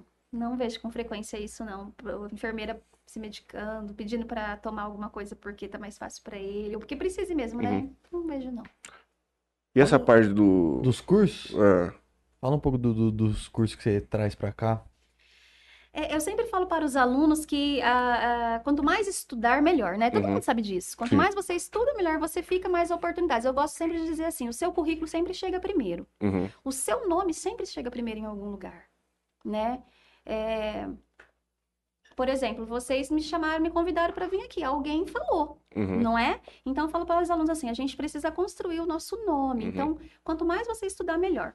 Por conta disso, né, eu com outras instituições, a gente está sempre procurando algo a mais para trazer para os alunos. Então, às vezes é um curso extra aí de curativos, de primeiros socorros, de preparo e administração de medicamentos. Para quê? Para que eles tenham algo intensivo e focado, direcionado para aquilo que ele acha que ele tem uma necessidade. Uhum. E tudo isso ele vai adquirir o conhecimento ali trazido por outros profissionais, então a gente convida profissionais daqui de Jales, ou às vezes de fora. Então, a última que foi do curso de necrópsia foi uma médica legista de São Paulo.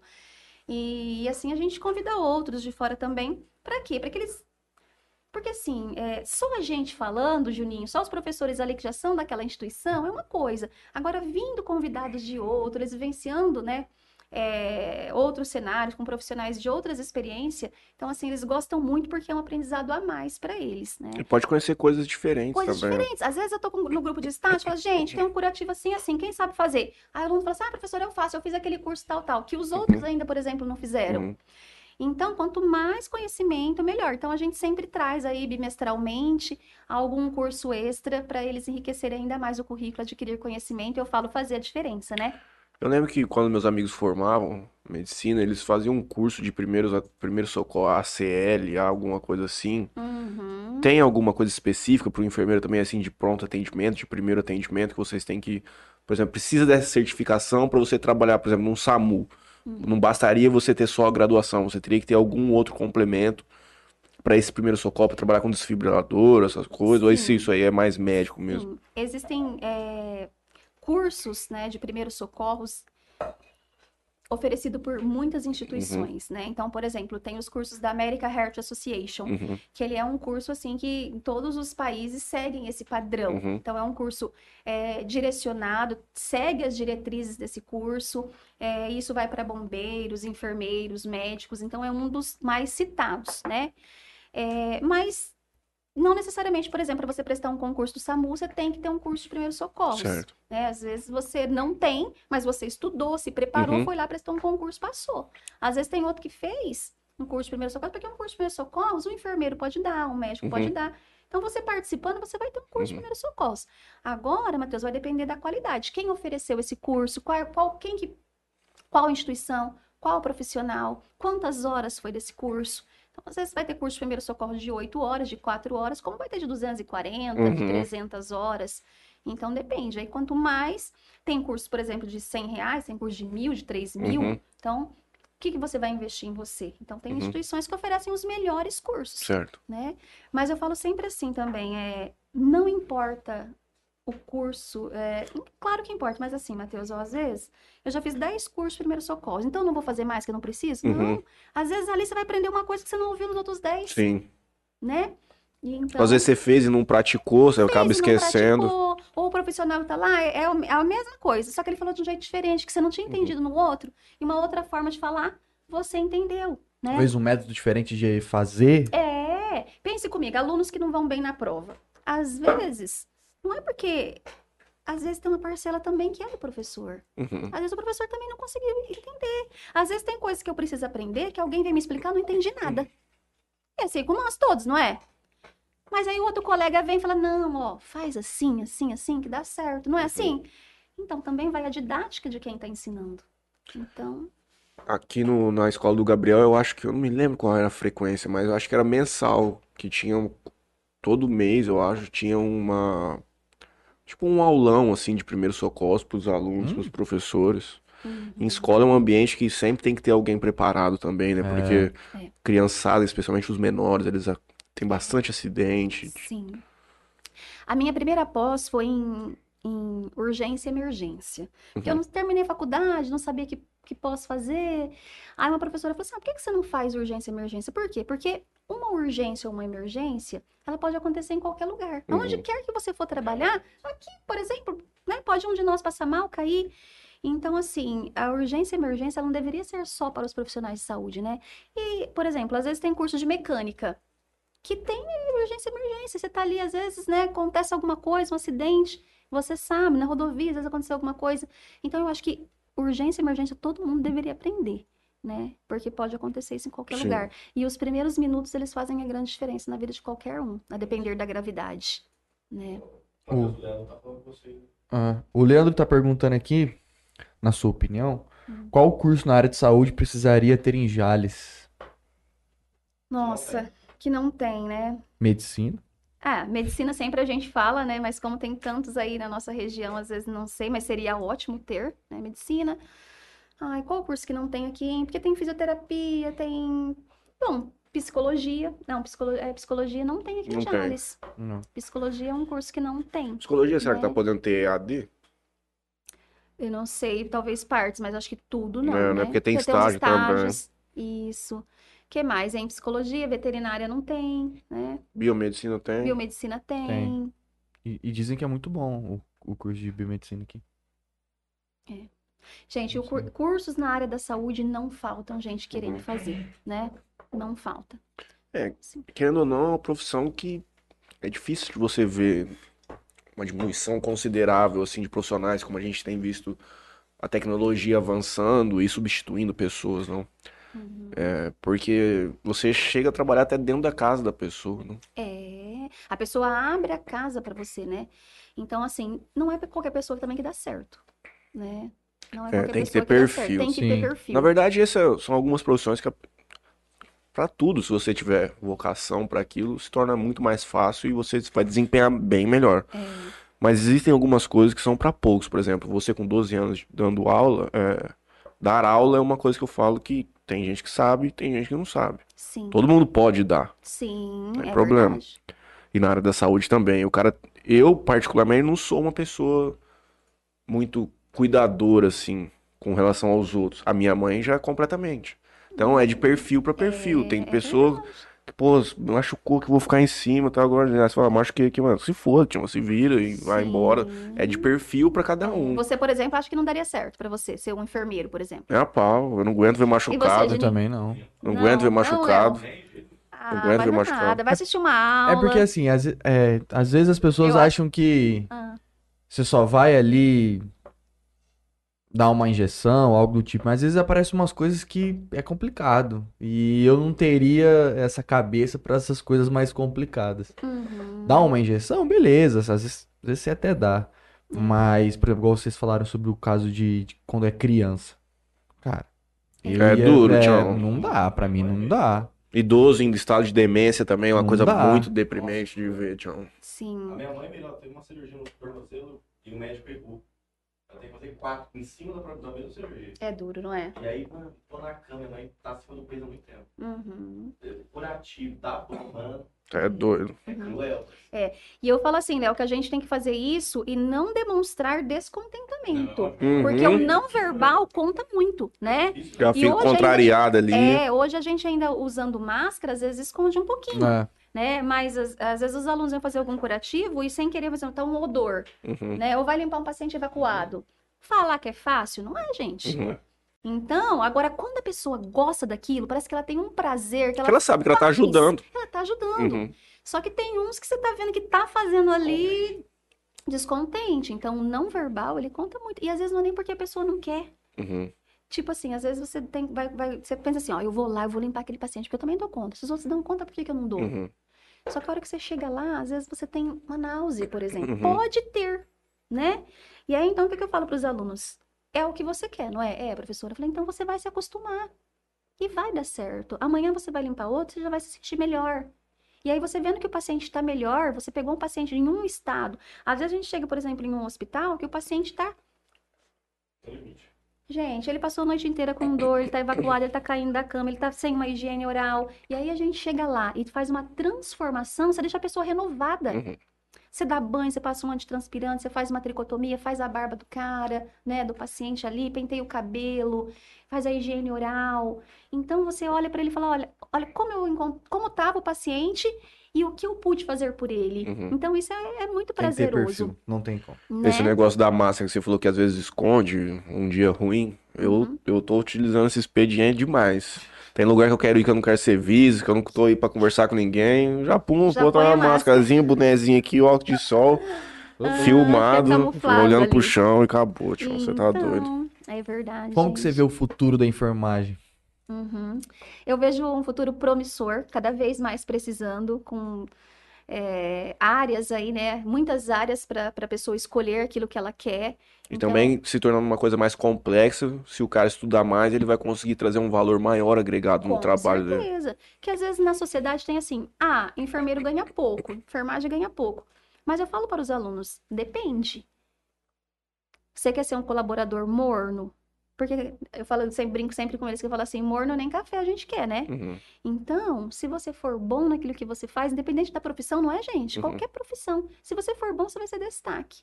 Então, você sendo destaque, não vai faltar oportunidade para te chamar. Às vezes você não tá gostando daquele hospital, mas já tem outros que já te falam, ó, se não der certo lá, você vem para cá, Uhum. né? Então, Deve ter equipe de médico também que fala assim, pô, eu- não, o Juninho é fraco, ali. não trabalha bem, não. Não, gente, vocês têm que contratar. Não, a Rosemary falou que não vai mais trabalhar com isso aqui, não. Vocês vão lá e pagam quanto essa mulher pedir, porque o Juninho não vou trabalhar, não. Isso, isso mesmo. E tem também, gente, assim, por exemplo, um colaborador que trabalha, vamos supor, é, num hospital na parte da manhã. Na Uhum. parte da tarde, ele é instrumentador do, cirurgi- do cirurgião tal. Uhum. Então, ele ganha por fora para instrumentar cirurgias, né? Então, assim, é bastante médico chama os alunos fora do horário de expediente para ficar de plantão. Ó, se tiver uma cirurgia, você vem comigo. Eu me lembro que tinha um famoso na Santa Casa, que os caras que era. O bicho era quase mestre cirurgião, eu esqueci o nome. Ele trabalhava muito com meu avô. Eu esqueci o nome dele, cara. Será que é o Brito? Brito. Eu já ouvi esse nome, enfermeiro Não, o Brito médico. É um baita de um profissional, né? Enfermeiro Muita experiência. Ele realmente é. A gente tira o chapéu para ele mesmo, excelente profissional. Você conheceu o meu avô, Sileno Saldanha? Doutor Sileno? Ah, Conheci, sim, vixe, vi ele lá. Nossa, que legal, não um sabia. dinossauro da Então você tem medicina. sangue de saúde aí. Deus me Acho que é bom livre. repensar. Não. Não é verdade, Léo? Eu acho. Sua Tem mãe que já é vai uma assistir pessoa- uma aula, Não Matheus. dá mais tempo. Dá. Não. Ixi, a gente tem alunos de 50, 60 anos começando o curso, sabiam? Eu quero viver de podcast. Ah, não, claro. Isso aqui tá sucesso total. Eu não quero Né, não saber de hospital. dúvida, quero é, você chegar tem aqui e conversar com os outros, de vez em quando tomar uma. Mas dá pra você fazer isso aí paralelo. O podcast, né? E vai pra enfermagem. Não, Pode- só, você só pode fazer um podcast. podcast específico pra saúde. Isso, isso mesmo, Juninho. E mudar o horário, pode ir pra 3 horas da tarde, pra Três não, não, não dar quebrança nas coisas. É, dá tempo. A minha mãe falou que tá muito contente com a gente, porque ele não bebe mais no podcast. Os Ah, patrocinadores devem estar felizes e tudo mais. Eu falei, poxa. a gente teve uma... Mas a vida é momentos, né?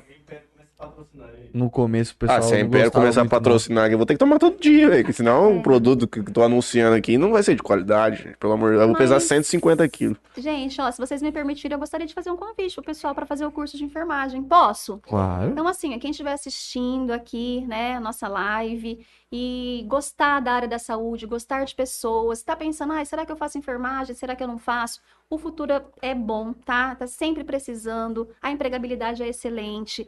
E tem várias áreas. Ah, às vezes você não gosta de uma emergência, mas você gosta de repente de uma UTI, de trabalhar aí com uma maternidade, com criança. Então, assim, não hesitem, faça o curso que seja técnico em enfermagem, seja enfermeiro, tem muitas oportunidades. Quanto tempo é o curso de o técnico?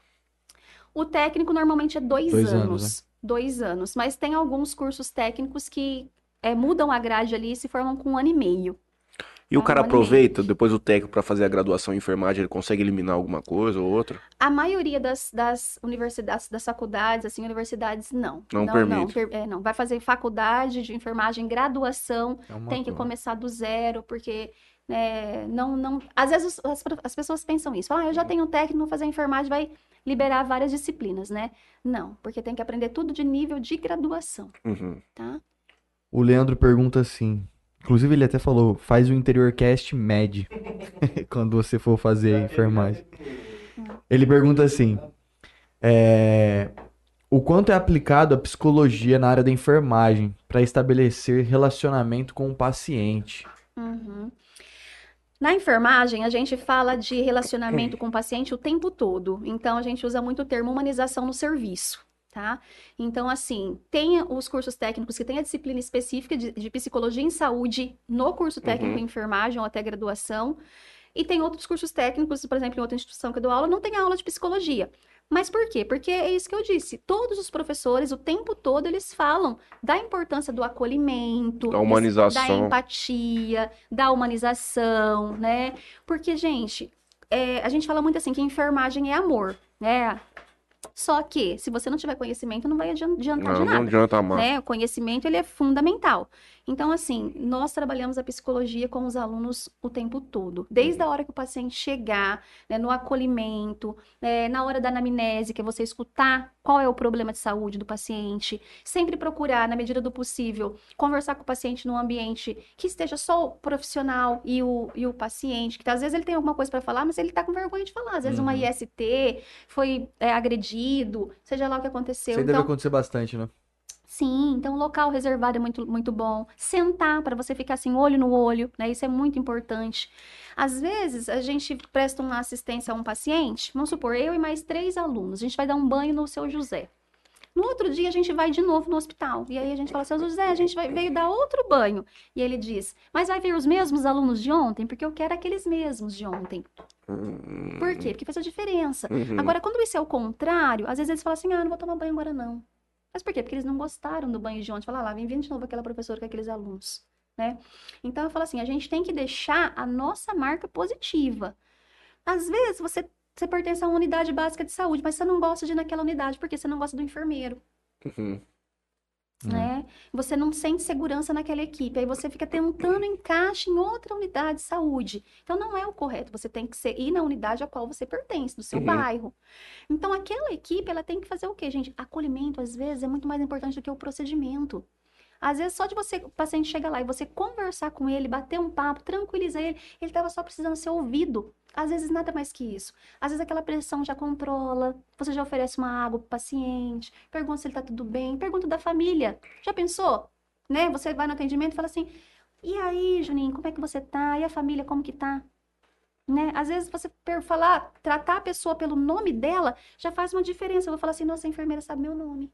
Gente, qualquer lugar ser chamado pelo nome faz uma diferença. Eu não sou uma ficha só aqui Eu não sou cima. uma ficha. Eu falo sempre para os alunos, por mais que a gente queira ser carinhoso, a gente não deve chamar a pessoa de, ai, vem cá, amiga, vem cá, amorzinho. As pessoas têm um nome, né? As pessoas se, se sentem importantes. Uhum. Uma que a gente tem que fazer conferência de nome do paciente, nome até da mãe do paciente, para evitar, evitar qualquer tipo de erro. Mas eu falo assim, cada paciente é único. Então, a gente precisa acolher, abordar, e o psicológico, ele faz toda a diferença. Nossa, sem dúvida. Gente, às vezes a gente vai em um, por exemplo, você precisa ir em um cardiologista. Às vezes você vai num outro cardiologista, escolhe um cardiologista porque você gostou do jeito humano que ele te tratou, Sim. né? Às vezes o outro tem até mais conhecimento científico, mas aquele te escutou, olhou nos seus olhos. Uhum. Então, humanização no serviço, é, principalmente na enfermagem, nunca falta. Esse programa que me ensinou a conversar olhando fixamente nos olhos da pessoa por um É. longo tempo, isso é um diferencial muito grande. Sim, e tem pessoas que Demonstra não que você- conseguem, tem né? pessoas que não Tem conseguem pessoas que não conseguem. Tem pessoas que você olhou um pouquinho a mais, ela já desvia, Uhum. né? E fala muito que pessoas que olham nos olhos são as pessoas confiáveis, né? São as pessoas que estão falando a verdade. Então, isso é muito importante. Tem gente que você tá falando com ela, ela tá olhando para tu canto, tá te respondendo, tá olhando É pra lá. muito comum, você, Né? eu reparo isso quando você cumprimenta alguém, a pessoa vem pedir a mão, ela vira o olhar. Não Ou você olha tá falando teu- com uma pessoa e tipo, ela faz assim, ela fica olhando pro chão aqui, falando, tal, tal, ela olha. Sim, Mas não é. necessariamente significa que não tenha verdade naquilo. Isso é É, um não trejeitos mesmo que as pessoas têm. É, mas a gente pode observar que esse, essa conexão é por poucos pouco tempinho, né? A pessoa olhar um no olho do outro assim é. Então é pouco e acho que a gente precisa fazer a diferença. Principalmente quando é um paciente que está em cima de um leito que você precisa dar uma notícia, É. né? Falar com ele. Então, assim, a gente sempre precisa passar segurança em tudo aquilo que a gente se propor a fazer e a exercer. Seja lá o que Rapaz. for o ramo, né? Tem dó dos enfermeiros que ficaram comigo, com a minha avó lá em, em Rio Preto, naquela época, ela tinha, do céu. Por quê? Quer fumar dentro de quarto, regar. Ixi, é Ah. complicado. Fuma muito, eles fumam, né? Não pode por conta dos sensores de fumaça, né? Então, Não, a porque que não pode, eu sei que não pode. é. Mas assim, tem os pacientes mesmo, às vezes eles fumam e eles estão internados, eles ficam doidos, né? Abstinência, querem descer, fica chamando enfermeira, né? E aí, às vezes tem uns que até entram no banheiro pra fumar, sabe que tem um sensor, mas fala, vai que não pega, né? E Fuma com a mão na janela, assim. É, pra fora. É, é verdade. É. Bom, eu vou fazer uma última pergunta aqui, porque já é oito e meia e você precisa Ah. dar aula.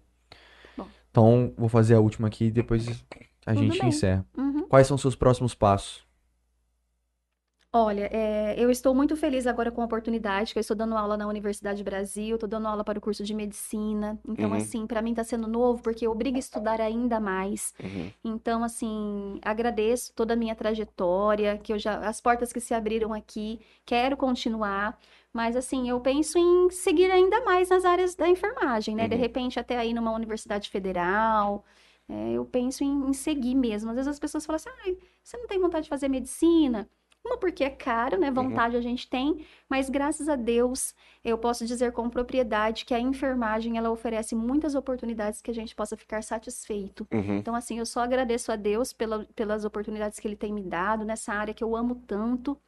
E penso em sempre seguir na área e crescer cada vez mais, né? Estudando. Estudando. Porque esse é o segredo de todas as coisas, né? E quando termina esse doutorado? Então, aí depende de mim. Então, Uhum. tipo assim, se eu me esforçar, quanto mais eu me esforçar, o tempo é quatro anos. Uhum. né? Então, eu estou em dois anos e meio. Uhum. Então, quanto mais agora eu correr atrás da escrita e tentar já marcar para defesa, melhor. Já tá liberado. Vamos supor se eu terminasse aí, mas ainda falta um bom bocado, porque a gente trabalha tanto, não sobra tanto tempo para se Uhum. dedicar a isso, né? Mas graças a Deus, um dia quero vir aqui para contar a experiência do pós-doutorado. Quem E sabe? vai ter o pós-doc depois ainda. Então, já pensou? Deus Rapaz, quiser. nós recebemos apenas uma pós-doc aqui. É. Aliás, duas pessoas. Duas. Duas É. mulheres. Melina Ferracini, advogada. Aham. E a Andréia Aredes, da Bem Me Quero, que ela tem doutorado em literatura. Que legal. E elas fizeram aqui no Brasil ou fizeram pós-doctor no exterior? Eu acho que a Melina fez fora. A Andréia aqui. Uhum. Eu acho que da menina foi Acredito fora, eu acho. seja isso. Não lembro se foi o pós-doutorado em si que ela fez lá, mas não me lembro, honestamente. Mas que tem, tem duas mulheres brutas. Assim Ah. como a senhora que esteve aqui conosco hoje. Ah, imagina. Deus queira que dê essa oportunidade, né? Força de vontade a gente tem. É isso E que aí? é só isso que precisa. É, é verdade. Quem quer consegue, Juninho. Exato. Igual você que vai pra casa hoje, vai continuar trabalhando, fazendo arte, que o Isso. trem não pode Não parar. pode parar. Não Alguém, Não é igual a spawn, não, né? alguém precisa comprar leite e fralda pras crianças, né? É, Isso. não é igual o spawzinho. Aham. Mas, ó, conhecerem alguém, pode indicar para fazer o técnico, a graduação de enfermagem, né? Que vai se. Você deixa É, os caras fica falar isso aí. Tião. Você tem que falar assim, rapaz, o serviço que eu faço com vocês toda noite não cobra um Não centavo. mereço um nossa, Se cobrasse um centavo Por, por noite? por noite, já tava rico, forte. já. É, Bom, muito obrigado. eu que Espero que você tenha agradeço. gostado do nosso Demais. bate-papo. Sim. Com certeza você vai voltar, contar novas obrigada. experiências que você vai ter aí nessa longa trajetória. Amém. Quero agradecer a todo mundo que nos acompanhou. Eu queria pedir para quem não foi inscrito no nosso canal, por favor, se inscreva no nosso canal, curtir o nosso vídeo aí. Arrasta pra cima. É, vou fazer meus patrocinadores aqui, eu passo pro Matheus. Quero agradecer a Bebida Sabor aqui, portfólio deles aí em primeiro plano no vídeo. Quero agradecer ao Toquinho Center Car, lavagem de moto, carro, polimento, lavagem de tapeçaria. O pessoal faz, coloca isso filme. Pessoal do Toquinho Center Car. E quero agradecer LH Gabor, compra e venda de borrachas. Eu gostaria de agradecer a senhora que disponibilizou, dispensou os alunos, aos alunos que com certeza falam assim, não, eu quero ter aula, professora, não dispensa gente não. Teve outro Imagina. caso de do Kleber Herrera, né? Foi. Que dispensou os caras. Ah, trabalho com o Kleber lá na ETEC. Mas Legal. tinha uma galera na sala É verdade. assistindo. Que lembra que ele mostrou várias fotos do povo dentro da sala de aula? Quando vendo? vier professor aqui que for dispensar, ele fala assim, ó, vocês têm que assistir o programa pra fazer um trabalho valendo 0,25 na nota, meio Vai ponto. ter uma pergunta fazer lá. pergunta Fazer lá pra- pergunta, Ah, é. deveria ter falado isso. Nossa, do Kleber que tinha gente mandando assim, ah, aqui é fulano do terceiro B, do não sei da onde. Legal. Aqui é ciclano do, Isso, do RH. ativa, não sei do que. legal. Né? Foi bem bolado. A gente vai aprendendo, né, Léo? Nas próximas. Agradeço a Tropicário Sorvetes, a casa do Tereré, que o Juninho passou lá pra pegar uma erva Gustavo tereré. lá, sem E o. Parcela aí, soluções financeiras. E é sobre isso. Na quinta-feira estaremos aqui com os brothers do Madrugadão, salvo o melhor juízo. Na segunda-feira vamos. Não pode contar. Não pode Ainda que contar. vai- nós vai soltar amanhã uma enquete, Piro vai soltar uma enquete amanhã lá. Mas a gente vai fazer uma entrevista semana Eu não que sei vem. nada das coisas que Fora- acontecem aqui. Os caras fazem as coisas nas minhas costas, aí Então, depois, tem que pô, é mais, difícil. Segunda-feira teremos é, uma convidada diferente do que as pessoas já viram aqui. Não vai ser aqui em Jales, a gente vai para uma outra cidade fazer uma entrevista diretamente de, de outra cidade. É, na quinta-feira a gente solta aí quem, quem vai Nós ser. vamos pegar um ônibus Itamaraty, meu. Vamos pegar um ônibus Itamaraty. Que esforçados também. O, orçam- parabéns. o orçamento do Intercast é pequeno, não dá nem pra nós ir de carro. Enfim. Se o Paulo fizesse uma graça pra nós, é o cara que mais ganha aqui dentro. É. Pagasse uma viagem pra nós de. de, de... Depois vamos todos. tirando racha. Sem o. Boa noite a todos, muito obrigado. Professor, vá dar aula. Obrigada. Leve o gente. nome do Interior Cast lá, fala pra galera hoje. Pode nos deixar. ajude. Obrigada. Valeu.